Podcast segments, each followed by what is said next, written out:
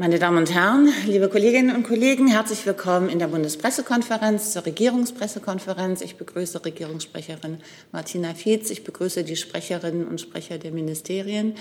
Heute ist einer der Tage, wo wir von der Bundespressekonferenz entschieden haben, dass diese Regierungspressekonferenz angesichts der aktuellen Hochwasserlage auch live übertragen werden darf. Äh, und zwar der Teil der Regierungspressekonferenz, der sich eben mit der aktuellen Hochwasserlage beschäftigt. Wie Sie ja bestimmt wissen, ist die Bundespressekonferenz eine Nichtregierungsorganisation. Hier vertreten sind die Hauptstadtkorrespondentinnen und Hauptstadtkorrespondentinnen und Aufgabe unseres Vereins ist es eben, Pressekonferenzen zu veranstalten, wie eben auch dreimal die Woche die Regierungspressekonferenz. Das zu uns. Frau Fietz, bitteschön. Guten Tag auch von meiner Seite. Die Bundeskanzlerin hat sich gestern zu dieser furchtbaren Unwetter- und Hochwasserkatastrophe geäußert und ihre Erschütterung und Anteilnahme zum Ausdruck gebracht. Es sind schreckliche Bilder, die uns aus den Hochwassergebieten in Nordrhein-Westfalen und Rheinland-Pfalz erreichen. Die Bundeskanzlerin und die gesamte Bundesregierung danken allen Helferinnen und Helfern, sowohl Polizeien, Behörden, der Bundeswehr und Rettungsdiensten, dem Technischen Hilfswerk als auch Freiwilligen in den betroffenen Gebieten für ihren unermüdlichen Einsatz. Die Bundeskanzlerin ist besonders betroffen über die Vermissten und Todesfälle. Ihr Mitgefühl und ihre Gedanken sind bei den Angehörigen und sie nimmt Anteil am Schicksal der von der Unwetterkatastrophe betroffenen Menschen.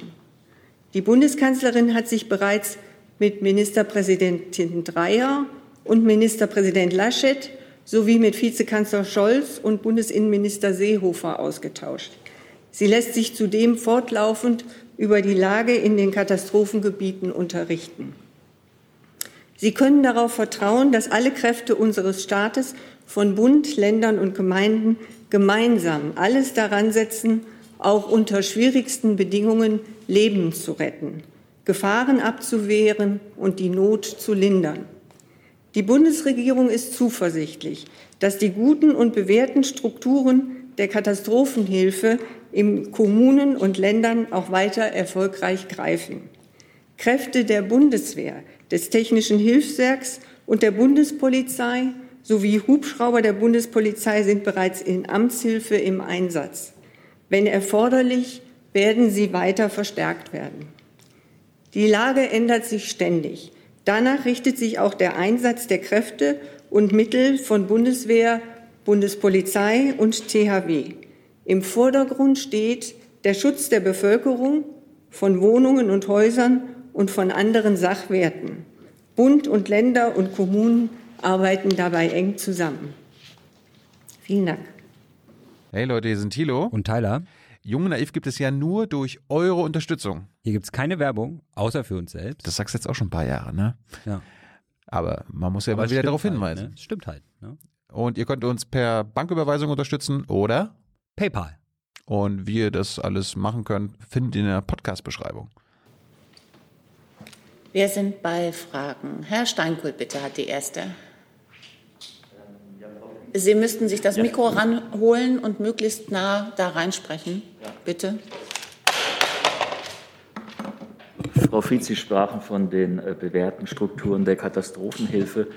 Ähm, nun gibt es aber ja durchaus auch Überlegungen, könnte man überlegen, die Zuständigkeiten im Katastrophenschutz, die weitgehend bei den Ländern liegen, äh, zu ändern.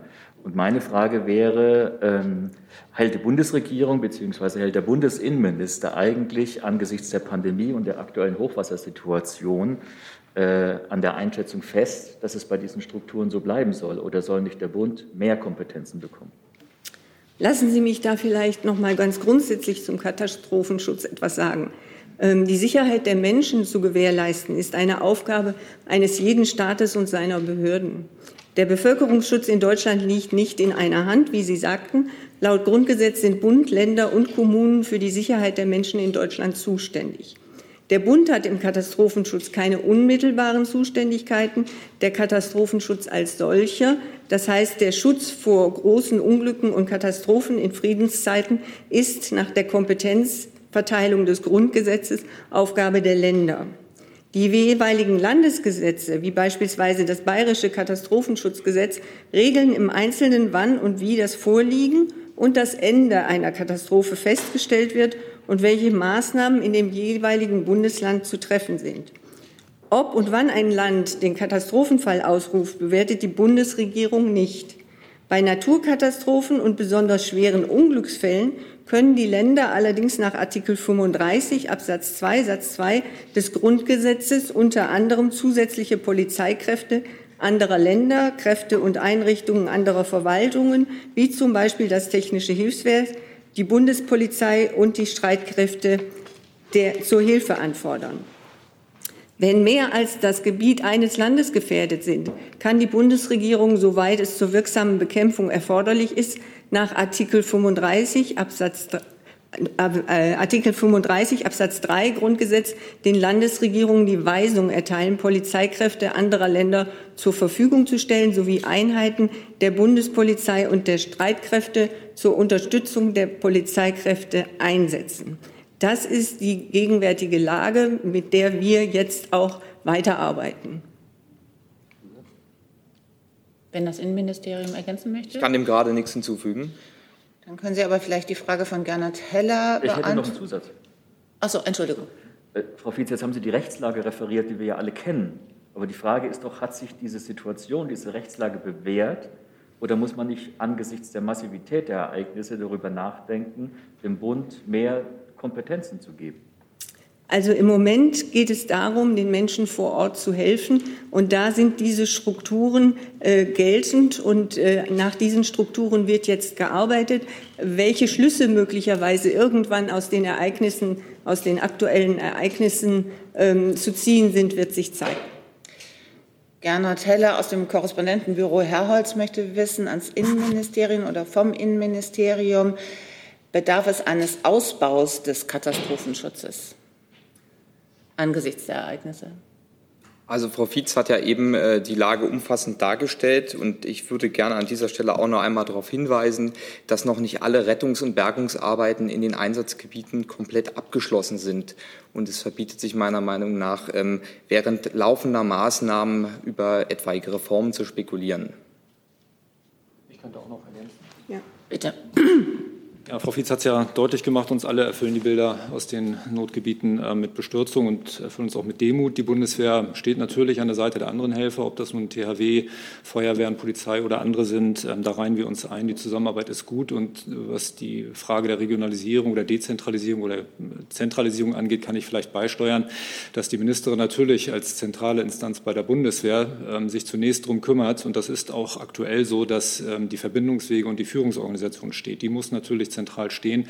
Aber ich kann auch nur unterstreichen, dass es darauf ankommt, vor Ort den Bedarf ähm, äh, zu decken, der entsteht. Und dazu hat die Ministerin auch bei uns angewiesen, ähm, dass wir den so äh, bezeichneten militärischen Katastrophenalarmstatus einberufen haben. Das bedeutet, dass die Entscheidungsinstanzen weit nach vorne, nämlich genau dorthin gerückt werden, wo sie gebraucht werden.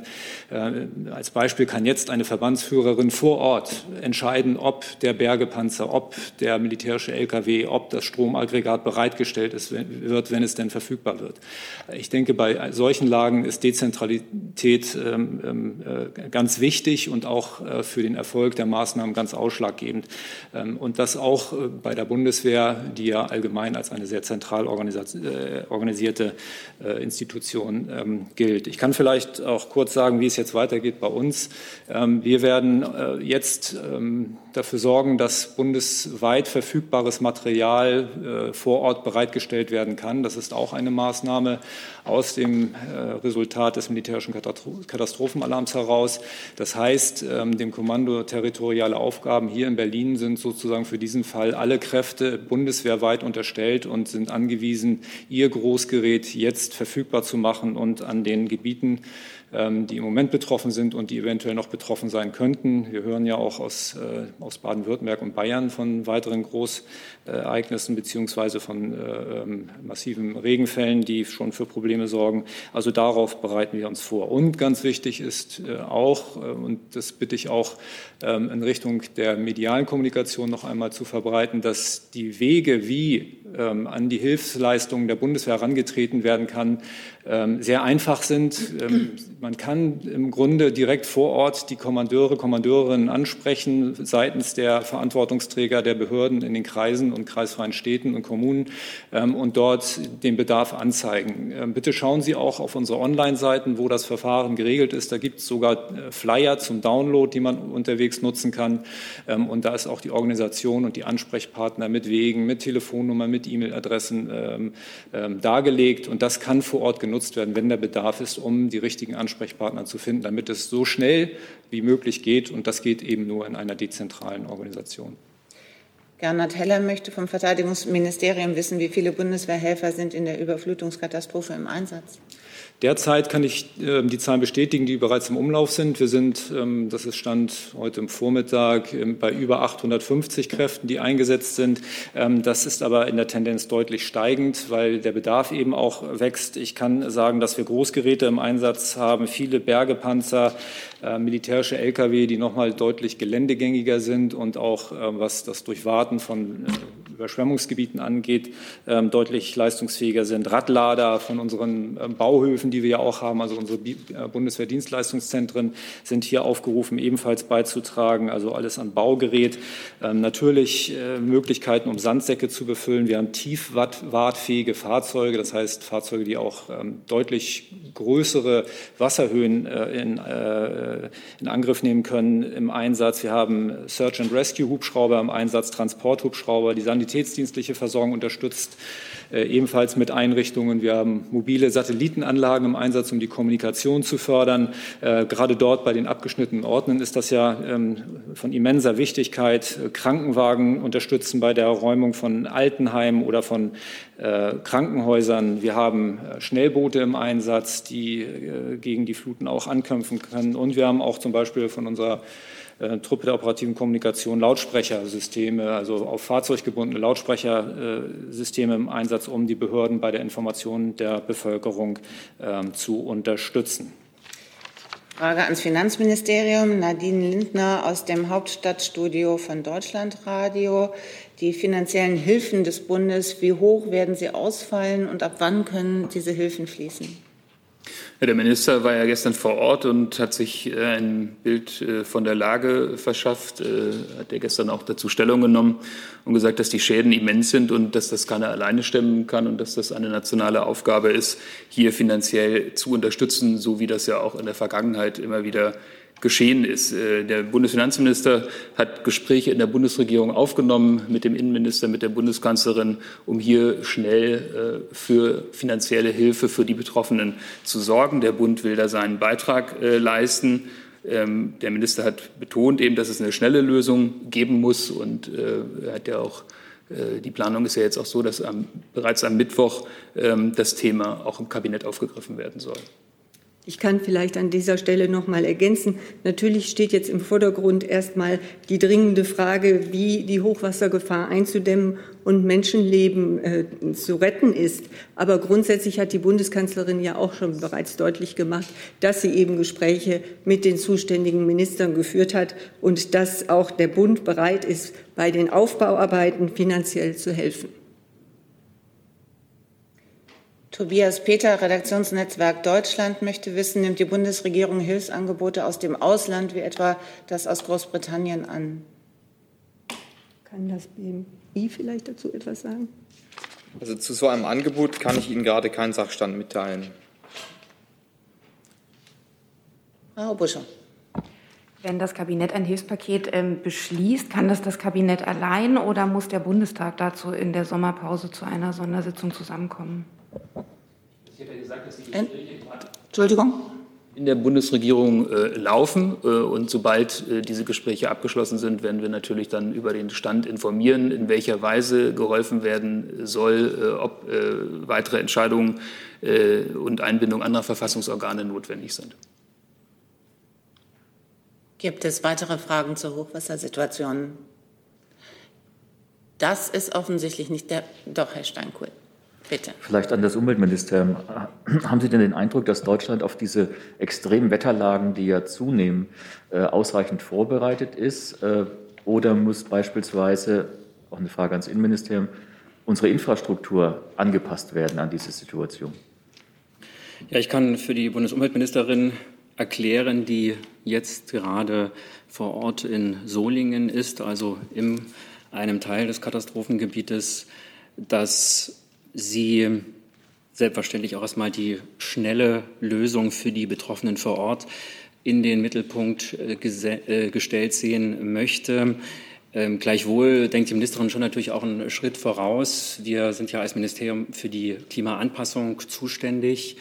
Und äh, für die Ministerin ist es so, dass sie vorschlägt, in Zukunft die Anpassung an den Klimawandel als Gemeinschaftsaufgabe von Bund und Ländern zu verankern, auch gesetzlich zu verankern, damit die Kommunen, ähm, die vor Ort ja die meiste äh, Arbeit haben, die vor der größten Herausforderung stehen, speziell jetzt, aber eben auch generell, wenn es darum geht, äh, die Anpassung, Sie haben es angesprochen, der Infrastruktur gewährleisten, dass die Kommunen eine verlässliche, solide Finanzgrundlage bekommen seitens des Bundes, so ähm, argumentiert die Ministerin.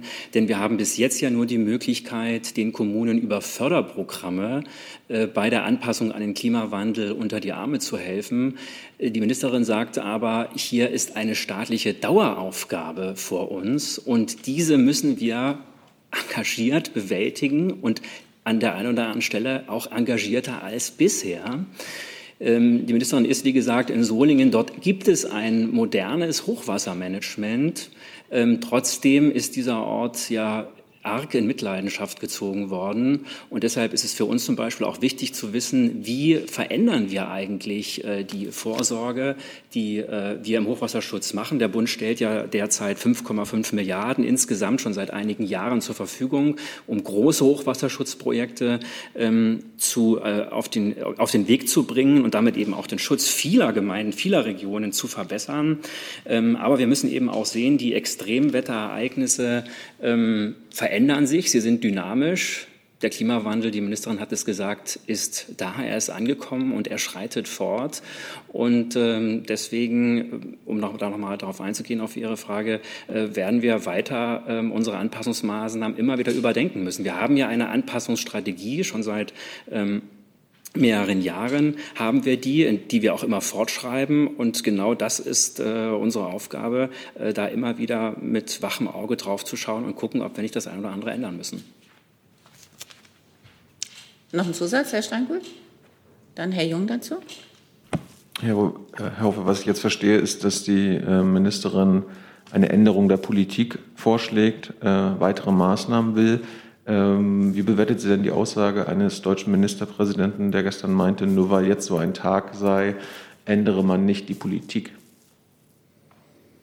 Also auf die Klimaschutzpolitik angesprochen, ähm, habe ich ja hier schon einmal gesagt, dass wir die sowieso regelmäßig ändern und verändern und anpassen. Das gibt uns schon das Pariser Klimaabkommen vor, das uns alle fünf Jahre fragt, tun wir eigentlich ausreichend, um den Treibhausgasausstoß zu minimieren. Insofern ähm, macht für diese Aussage für die Minister, ist, ist das das Programm der Ministerin. Selbstverständlich werden wir das, was wir politisch vorangebracht haben, immer wieder überprüfen. Wir haben jetzt von der Europäischen Union das Fit for 55, das, ähm, den, den Green Deal-Programm vorgelegt bekommen mit einer weitreichenden Vorschlägen, äh, wie wir den Klimaschutzmaßnahmen in Europa gemeinsam äh, angehen. Und auch das bedeutet natürlich äh, für uns Veränderungen. So ist das Bundesklimaschutzgesetz auch angelegt. Das Bundesklimaschutzgesetz ist angelegt als kontinuierlicher Veränderungsprozess, damit wir äh, alles, was wir dazulernen, wo wir merken, da klappt es nicht, da klappt die Treibhausgasminderung nicht, eben dann en entsprechend ändern können und gegensteuern können.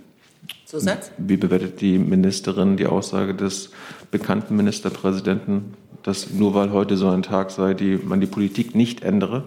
Die Ministerin bewertet diese Aussage gar nicht. Sie ist, äh, glaube ich, äh, sie stellt in Fokus, jetzt die Lage zu bewältigen. Jedes, äh, glaube ich, politische Hickhack ist an der Stelle völlig unangepasst und unangemessen. Es geht darum, die äh, katastrophale Situation, äh, die betroffen, die Situation vieler, vieler Menschen, äh, die ähm, sehr, sehr bedrückend ist und ein großes menschliches Leid darstellt, die in den Vordergrund zu stellen und die jetzt möglichst schnell zu lösen. Und lassen Sie mich vielleicht noch mal grundsätzlich sagen, nicht jedes einzelne Wetter ist direkt auf den Klimawandel zurückzuführen. Richtig ist aber, dass die Erderhitzung grundsätzlich zu einer Zunahme von sogenannten Extremwetterlagen wie Hitze, Starkregen, und Stürmen führt. In Deutschland hat die Durchschnittstemperatur seit Beginn der Wetteraufzeichnungen bereits um rund zwei Grad zugenommen, wie der Deutsche Wetterdienst festgestellt hat. Das ist mehr als die globale durchschnittliche Temperaturzunahme um über ein Grad. Der Klimawandel ist da und er ist spürbar bei uns und in anderen Teilen der Welt. Deswegen haben wir vor langer Zeit schon eine sehr ehrgeizige Klimaschutzpolitik und Klimapolitik begonnen und jetzt die Ziele auf nationaler Ebene wie auch in Europa noch einmal angeschärft. Und die EU-Kommission hat ja dazu in dieser Woche auch ambitionierte Pläne vorgelegt. Ähm, Energie, Mobilität, Wohnen, Klimaschutzpolitik setzt an vielen Punkten an. Und gleichzeitig müssen wir in Klimaanpassungsmaßnahmen investieren. Das passiert schon vielerorts, vor allem auf Kommunal- und Länderebene. Der Bund unterstützt hier mit Förder- und Beratungsprogrammen und stellt Daten zu den Klimaveränderungen zur Verfügung. Ich würde dazu gerne noch eine Ergänzung machen, weil Frau Fietz gerade die Extremwetterereignisse angesprochen hat. Die Ministerin hat auch darauf hingewiesen, dass wir eben beides brauchen. Eine gute Anpassungsstrategie, aber auch einen guten Katastrophenschutz, weil es wird immer wieder Extremwetterereignisse geben, die wir nicht komplett abdämpfen können. Und deswegen ist es so wichtig, eben auch äh, den Katastrophenschutz ähm, so zu halten äh, und vor, äh, vorzuhalten, dass er eben mit diesen schwierigen äh, Wettersituationen gut umgehen kann. Die Kollegen haben ja schon ausgeführt, was da momentan schon alles äh, mittlerweile an Leistung möglich ist. Zwei Nachfragen von Gernot Heller nochmal zum Thema Hochwasserhilfe. Ist ein Flutopfer- oder Aufbaufonds geplant von Bund und Ländern? Ja, da kann ich das noch mal sagen, was ich eben schon gesagt habe. Die Gespräche laufen innerhalb der Bundesregierung. Äh, der Bundesfinanzminister hat gestern äh, schon ja gesagt, dass der Bund unterstützen wird. In welcher Weise ähm, und wie genau das aussehen wird, äh, dazu werden wir uns in Kürze äußern. Und plant die Regierung einen Nachtragshaushalt, um einen Flutopferfonds zu finanzieren? Da verweise ich auf das, was ich eben gesagt habe. Ich glaube, es liegen keine weiteren Fragen vor zum Thema Hochwasser. Dann sage ich danke für diese Runde und danke auch für das Interesse an der Live-Übertragung. Und die beenden wir dann an dieser Stelle. Dankeschön. Dann kommen wir zu den Terminen der Kanzlerin. Jawohl. Ähm, der Ausblick auf die öffentlichen Termine der Kanzlerin fällt dieses Mal kurz aus. Die Bundeskanzlerin wird am Mittwoch um 9.30 Uhr wie üblich die Kabinettssitzung leiten. Gibt es Fragen dazu? Dann, Herr Wackett, bitte mit einem neuen Thema. Doch. Frage nochmal ans Finanzministerium, also wirklich ganz anderes Thema. Ähm, Im Koalitionsvertrag wurde den Menschen ja versprochen, Herr Kolbeck. Im Koalitionsvertrag wurde Menschen ja besprochen, dass die Besteuerung äh, vereinheitlicht werden soll von Kapitalvermögen und ähm, ähm, Einkünften, also äh, Erwerbseinkünften, also Stichwort Abschaffung der Abgeltungssteuer. Sie haben ja mehrfach angekündigt, dass Sie da einen Vorschlag machen werden, Ihr Ministerium. Ich habe bisher noch nichts gehört. Die Legislaturperiode ist fast vorbei. Was ist da passiert? Genau, dazu habe ich keinen neuen Stand. Das heißt, Sie planen das nach wie vor? Ich habe keinen neuen Stand.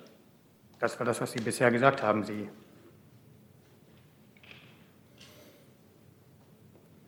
Dann Herr Eckstein mit einem neuen Thema. Frage an die Bundesregierung. Wir hatten hier auch in der BPK darüber gesprochen, vor gut einer Woche, über den Mordanschlag auf den niederländischen Reporter De Vries. Er ist jetzt leider im Krankenhaus gestorben. Ähm, Frau Fietz, vielleicht die Frage, gibt es dazu eine Reaktion der Bundesregierung? Ja, die gibt es.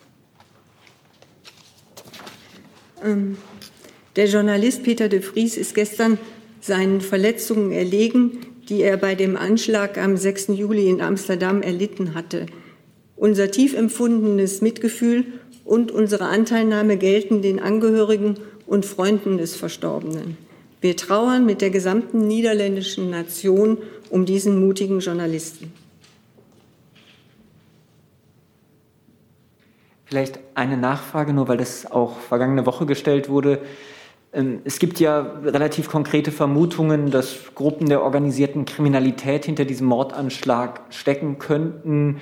Ähm, sind deutsche Sicherheitsbehörden vielleicht mittlerweile auch in Ermittlungen involviert im Zusammenhang mit diesem Mordanschlag? Dazu habe ich aktuell keine Erkenntnisse. Wenn ich welche habe, reiche ich sie Ihnen gerne nach.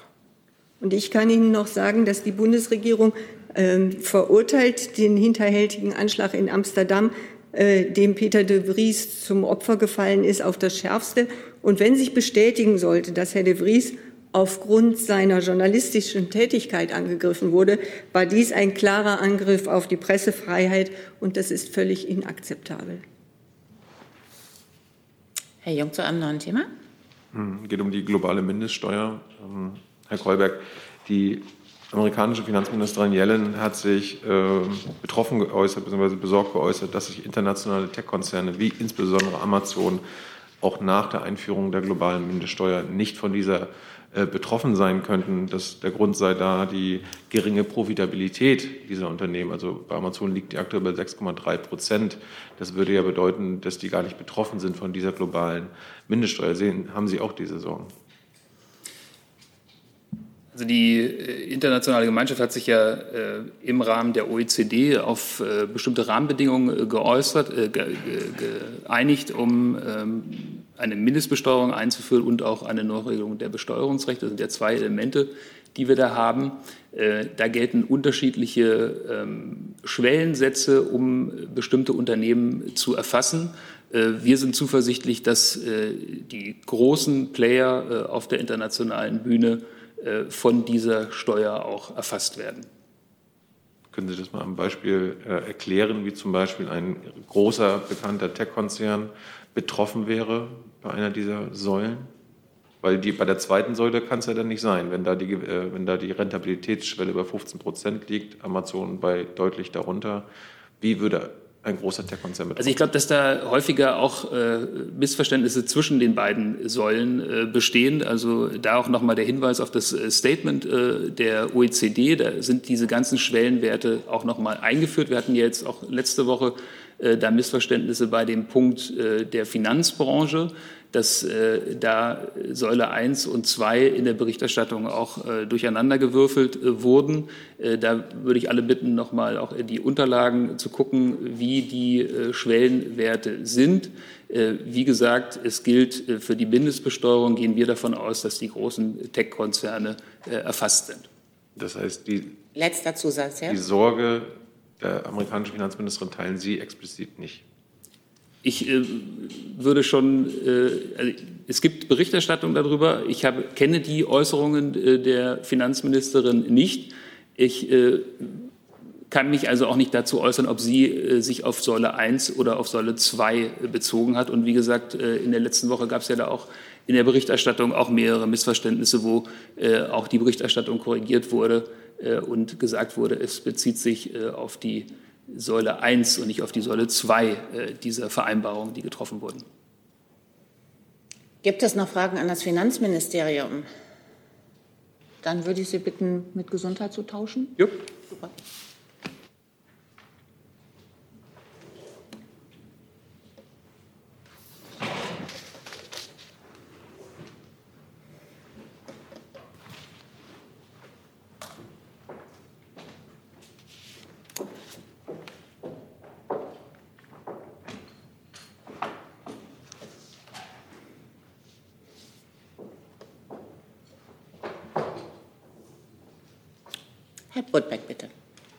Ich habe eine Corona-Frage mitbekommen, und zwar zu den steigenden Inzidenzen in den Niederlanden. Wie geht die Bundesregierung damit um und ähm, warum sind die nicht wieder zum Hochinzidenz oder werden die demnächst möglicherweise wieder zum Hochinzidenzgebiet erklärt?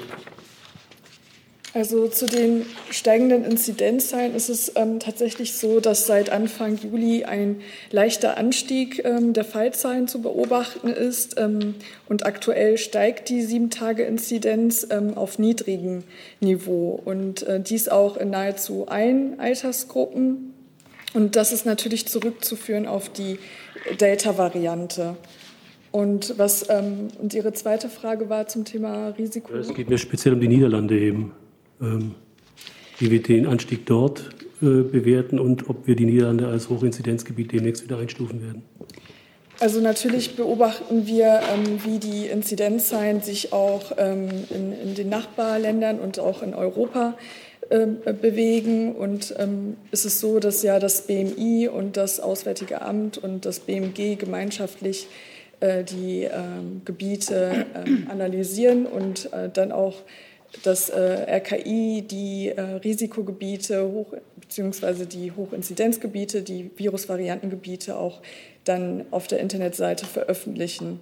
Und da kann ich auch jetzt nichts vorwegnehmen, wie sich da sich etwas noch entwickeln könnte. Ich kann vielleicht nur ganz kurz ergänzen. Äh, wir beobachten das äh, natürlich sehr genau, was passiert in unseren Nachbarländern, was global passiert.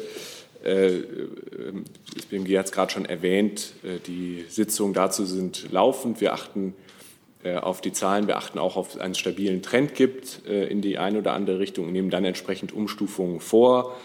Ähm, dies findet sich dann immer unverzüglich, auch sobald die Entscheidung getroffen ist, beim RKI.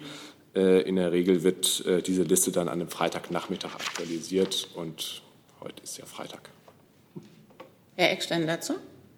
Vielleicht einmal direkt konkret dazu. Es gab jetzt Berichte, dass Mallorca die höchsten Zahlen seit Ausbruch der Pandemie überhaupt hat gemeldet. Wird Mallorca heute zum Hochinzidenzgebiet eingestuft? Ja, ähm, dazu kann ich nur sagen, dass wir natürlich dem nicht vorgreifen. Also sobald es einen Beschluss gibt, wird es vom RKI veröffentlicht. Ich kann äh, Sie eigentlich darauf hinweisen, dass man äh, bei den äh, Hoch, äh, der Kategorie von Hochinzidenz keine regionalen Unterschiede trifft, sondern es wäre dann sozusagen das gesamte Land. Ein, ein Hinweis ganz kurz zwischendurch an Thomas Nils. Sie haben mir hier eine Frage geschickt, die verstehe ich nicht, die kann ich so auch leider nicht vorlesen. Wenn Sie das vielleicht noch mal ein bisschen klarer formulieren könnten. Dankeschön. Herr Jung dazu? Hm, es geht um die äh, steigenden Infektionszahlen und die Dynamik. Ähm, können Sie nachvollziehen, warum das RKI bei einem wöchentlichen Anstieg von über 50 Prozent der Infektionszahlen immer noch von einem leichten Anstieg spricht, von einem niedrigen Niveau der Sieben-Tage-Inzidenz und äh, einer nur leicht steigenden Tendenz bei über 50 Prozent Anstieg pro Woche? Also wie gesagt, ähm, wie Sie schon erwähnen, es ist ein Anstieg zu beobachten und, ähm, und es wird auch weiterhin alles beobachtet, wie sich die Zahlen entwickeln. Und ähm, mehr kann ich eigentlich dazu nicht sagen. Und ähm, da müssen Sie sich auch an das RKI wenden, äh, wenn Sie da nochmal wissen, eine wissenschaftliche Begründung haben möchten. Zusatz? Aber hier geht es doch um exponentielles Wachstum und selbst bei kleineren Zahlen ist doch da die Gefahr schon zu bannen. Und wenn jetzt bei einer 50-prozentigen äh, wöchentlichen Anstieg äh, das immer noch scheinbar klein geredet wird, äh, ist, ist man sich der Gefahr nicht bewusst, auch nicht in Ihrem Haus. Also wir beobachten kein exponentielles Wachstum, sondern einen Anstieg, wie gesagt. Und die Situation hat sich ja auch geändert im Vergleich zum letzten Jahr.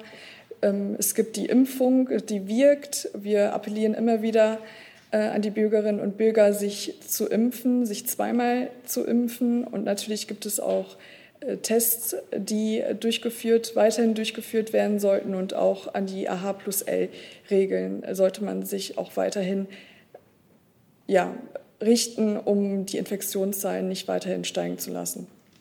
Also ich kann das nur noch mal bekräftigen, dass natürlich der Bundesregierung äh, bewusst ist, dass äh, steigende äh, Zahlen auch äh, eine große Gefahr darstellen können. Und nicht zuletzt ein Blick auf unsere Nachbarländer macht ja klar, wie schnell sich Zahlen wieder ändern können. Und deshalb dürfen wir uns absolut nicht in Sicherheit wiegen.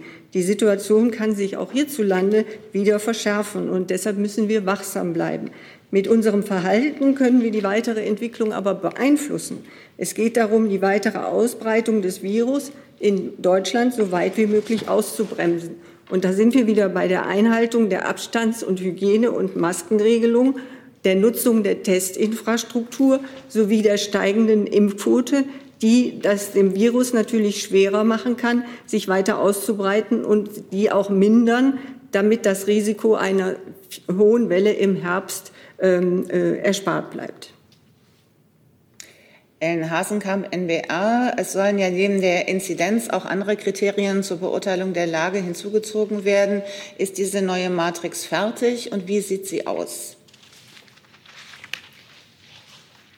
Also ähm, ist es so, dass nicht ähm, nur die Inzidenzzahlen beobachtet werden, sondern auch die Hospitalisierungszahlen und auch die, äh, ähm, der R-Wert. Und es werden da mehrere äh, Aspekte beobachtet. Und ähm, die Hospitalisierungsverordnung haben wir ähm, ähm, durchgebracht und es wurde letzte Woche, im, äh, beziehungsweise diese Woche im Bundesanzeiger veröffentlicht und auch in, ist in Kraft getreten.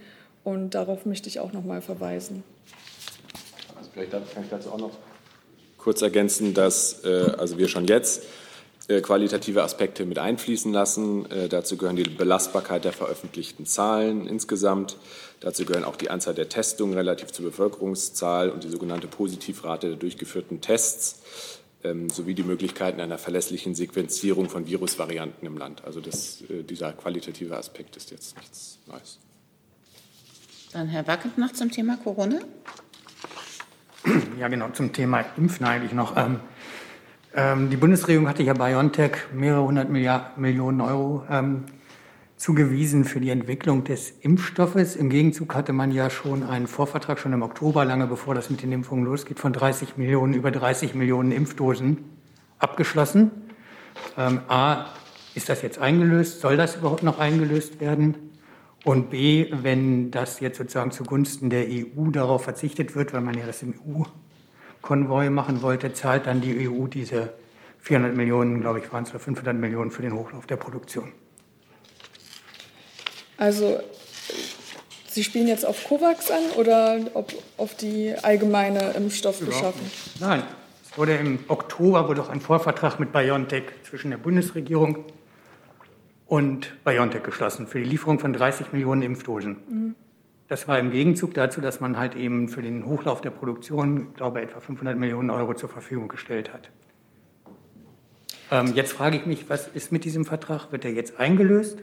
A, und wenn nicht, weil man ja Kapazitäten dann der EU überlassen hat, übernimmt dann die EU diese Ausgaben, weil Deutschland ja bilateral die 30 Millionen Dosen gar nicht kriegt. Also es ist so, dass ähm, ähm über die EU-Verträge die Impfstoffe beschafft werden und auch noch mal über bilaterale Verträge. Und wie die genauen Zahlen da aussehen, das müsste ich gegebenenfalls nachreichen. Dann wechseln wir das Thema. Thomas Nehls, freier Journalist, schränken Beschlüsse des US-Kongresses zu Nord Stream 2 die, und, beziehungsweise die Meinung des US-Präsidenten die Zuständigkeit des Bundestages beziehungsweise die Regierungsmeinung ein oder beschneiden sie die deutsche Souveränität?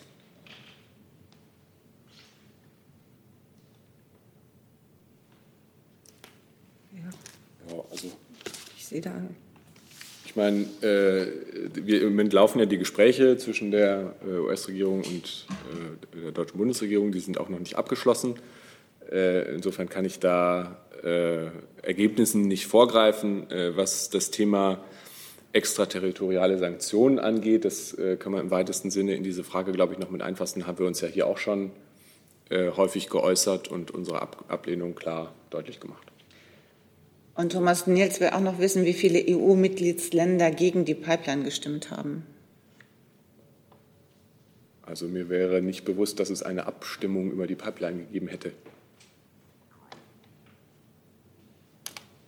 Herr Eckstein mit einem neuen Thema. Eine Frage an das Bundesinnenministerium. In Italien kommen wieder vermehrt Flüchtlinge an. Deutschland hatte sich 2019 stark gemacht, Italien oder Malta zu unterstützen und auch für eine europäische Verteilung geworben. Wie kommt es, dass Deutschland selbst seit knapp einem Jahr keine Bootsflüchtlinge mehr aufgenommen hat? Dazu kann ich Ihnen mitteilen, äh, dass das nicht so ganz zutreffend ist. Ganz grundsätzlich ist die Organisation der Seenotrettung ähm, Sache der Anrainerstaaten, wo die Menschen ankommen. Und Deutschland hat sich in ganz vielen Fällen dazu bereit erklärt, die Anrainerstaaten konkret zu unterstützen. In diesem Zusammenhang wurden bisher 913 Migranten nach Deutschland überstellt. Davon kamen 420 aus Italien und 493 aus Malta. Trotz der Pandemie konnten bereits in diesem Jahr 68 Einreisen nach Deutschland sichergestellt werden.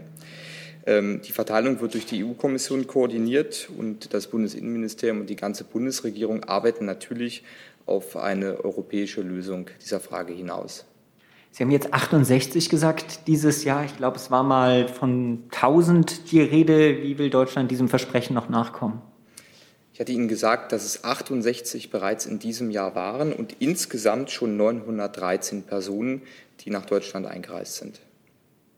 Frau Buschow dazu. Sind diese Einreisen, beziehen die sich auf frühere Zusagen? Weil die, die äh, Antwort war ja aus Ihrem Haus, dass es seit September keine Zusagen mehr gegeben hat. Also warum hat man aufgehört zuzusagen, dass man Flüchtlinge aufnimmt im September? Also es steht die Bereitschaft, Menschen in Not zu helfen. Und daran hat sich auch nichts geändert. Gleichzeitig bleibt natürlich die Aufgabe, äh, auf eine europäische Lösung dieses Problems hinzuarbeiten.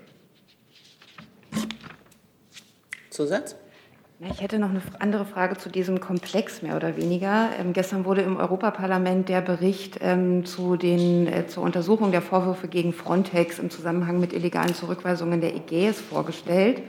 Da würde mich interessieren, wie das Bundesinnenministerium das bewertet und welche Konsequenzen man angesichts der Vorwürfe gegen Frontex für die Beteiligung der Bundespolizei an diesen Einsätzen zieht. Also die Bundesregierung hat sich immer für eine ähm, transparente Aufklärung der Vorwürfe eingesetzt und hat sie auch unterstützt. Und äh, wir begrüßen daher den Bericht des Europäischen Parlaments, haben ihn auch zur Kenntnis genommen. Der Bericht stellt aber auch eindeutig fest, dass zum Beispiel Pushbacks, die ja immer wieder in den Raum gestellt werden, nicht belegt werden können. Zusatz? Er wirft aber vor, dass Frontex ähm, von, den, von, die, von diesen Pushbacks wusste, von Grundrechtsverletzungen wusste und denen nicht nachgegangen ist. Und das, hat, das ist für Sie, erreicht nicht die Schwelle, dass es Konsequenzen hat für Sie? Also wir haben, wie gesagt, den Bericht zur Kenntnis genommen und arbeiten jetzt daran, die ähm, Empfehlungen im Bericht auszuwerten. Und ähm, dann werden wir uns an der Lösung der Probleme weiterhin konstruktiv beteiligen. Herr Jung dazu. Achso, Entschuldigung. Bitte. aus unserer Sicht, dass ähm, wir uns einig sind, äh, dass die internen Kontrollen bei Frontex zukünftig verstärkt werden müssen. Darüber besteht äh, in der EU weitgehend Konsens. Das wird jetzt äh, weiter beraten. Dabei geht es um verbesserte Verfahren bei der Meldung und Aufarbeiten von Berichten, Berichten über Rechtsverstöße, um eine Stärkung der Rolle der Grundrechtsbeauftragten und äh, zu guter Letzt müssen vor allem die restlichen Menschenrechtsbeobachterinnen und Menschenrechtsbeobachter jetzt endlich eingestellt werden. Herr Jung dazu. Ähm, vor ein paar Wochen war hier auch das Thema libysche Küstenwache und wie diese im Mittelmeer auf Geflüchtete, also Boote von Geflüchteten schießt. Da hatten Sie, als wir gefragt haben, auch nur die Medienberichte und die Videos dazu. Äh, haben Sie sich mittlerweile ein eigenes Bild dieser Vorfälle machen können und wie bewerten Sie das die libysche Küstenwache, die durch die EU finanziert und ausgebildet wird, auf Boote von Geflüchteten schießt. Ja, ich kann äh, dazu gerne was sagen, Herr Jung. Das liegt jetzt schon ein bisschen zurück. Ähm, die libysche Küstenwache hat unmittelbar äh, am Tag danach, als die Vorwürfe bekannt wurden, äh, dazu Stellung genommen und diese auf schärfste verurteilt und angekündigt, dass ähm, äh, intern dieser Fall aufgearbeitet wird und die entsprechenden Konsequenzen gezogen werden. Äh, dieses äh, Statement haben wir zur Kenntnis genommen und das ist natürlich genau der Kurs, den wir von der libyschen Küstenwache äh, erwarten, äh, dass wenn solche Verstöße auftreten, die natürlich vollkommen inakzeptabel sind, äh, diese intern aufgearbeitet werden und Konsequenzen gezogen werden. Und genau das ist ja auch unser Ansatz als EU dabei, die libysche Küstenwache äh, dabei zu ertüchtigen, dass äh, gerade die internationalen Standards, die Menschenrechtsstandards äh, auch eingehalten werden. Sanktionen gibt es nicht für die, für die Küstenwache. Naja, Sanktionen, die Küstenwache hat angekündigt, erstmal diesen Vorfall bedauert, gesagt, er ist inakzeptabel und angekündigt, ihn intern aufzuarbeiten. Wo es da mit der Aufarbeitung steht, das vermag ich Ihnen jetzt spontan nicht zu sagen, da kann ich mich gerne noch mal schlau machen. Aber äh, letztlich ist ja das, äh, wenn es zu solchen Zwischenfällen kommt, was wir natürlich nicht hoffen, äh, ist das natürlich der richtige Ansatz, das dann aufzuarbeiten und die Konsequenzen zu ziehen. Hey Leute, Thilo hier. Unsere naive Arbeit in der Bundespressekonferenz und unsere wöchentlichen Interviews, die sind nur möglich, weil ihr uns finanziell unterstützt. Und damit das so bleibt, bitten wir euch, uns entweder per Banküberweisung oder PayPal zu unterstützen. Weitere Infos findet ihr in der Podcast-Beschreibung. Danke dafür. Frau Buschow. Entschuldigung, ich muss bei Frontex noch mal kurz nachfragen. Herr Breuth, äh, Sie hatten gesagt, Sie seien sich einig, dass die internen Kontrollen bei Frontex verstärkt werden müssen. Ist das eine Einigkeit innerhalb der Bundesregierung, frage ich auch mit Blick aufs Innenministerium? Ja, also selbstverständlich sind wir uns in der Bundesregierung einig. Äh, und jetzt gilt es natürlich noch, äh, auch die Einigkeit innerhalb der EU beizuführen. Wie gesagt, da laufen die Gespräche und, und wir haben das Gefühl, dass wir da auf einen Konsens zusteuern. Ich kann Ihnen allerdings jetzt nicht äh, aus dem äh, Ärmel sagen, wann da die nächste Sitzung oder Abstimmung anstünde. Ich kann ihm gerade nichts hinzufügen. Wir sind uns einig. Dann Herr Jung nochmal. Hm, Im Bericht äh, des EU-Parlaments wird ja insbesondere der Frontex-Chef Leggeri äh, herausgehoben, der, dem hat es an, Zitat, einem Mangel an Kooperationsbereitschaft hat, hat einen Mangel an Kooperationsbereitschaft gezeigt, gerade bei Fragen der Menschenrechte. Vertraut die Bundesregierung eigentlich noch dem Frontex-Chef? Ja, also ich glaube nicht, dass es Sinn macht, äh, hier Personalien äh, in der Bundespressekonferenz zu diskutieren. Es macht auch keinen Sinn, dass einzelne EU-Mitgliedstaaten sich zu EU-Spitzenpersonal äußern. Äh, wir haben uns in der Sache geäußert und, äh, und werden uns intensiv einbringen in den Beratungen, aber zur Personalie möchte ich jetzt hier an dieser Stelle nichts sagen. Zusatz? Aber kann, kann ein Mann Chef einer Frontex-Organisation sein, der bei Fragen von Menschenrechten, die sehr in seinem Arbeitsbereich liegen und äh, dass seine Organisation da, dort einfach wegschaut und nicht kooperiert? Ja, also ich weiß nicht, ich habe, glaube ich, zu den Inhalten äh, gesagt, was ich zu sagen habe und zu Personal ja auch. Gibt es noch weitere Fragen an diesem Freitag? Fragen? Nicht? Aber? Dann müssten wir aber noch mal tauschen, weil sonst sehen wir sie nicht.